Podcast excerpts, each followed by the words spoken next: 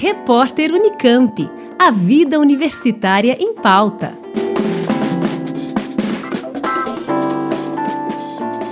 Pesquisadores da Faculdade de Engenharia de Alimentos da Unicamp buscam voluntários para um projeto que investiga os efeitos do consumo de adoçantes edulcorantes por crianças diabéticas. Podem participar pais ou responsáveis por crianças entre 2 e 12 anos afetadas pela doença. Os participantes terão que responder a um questionário por telefone e informar os tipos e as quantidades de alimentos consumidos por seus filhos. A pesquisa é coordenada pela professora Adriana Pavese Bragotto, com financiamento da FAPESP.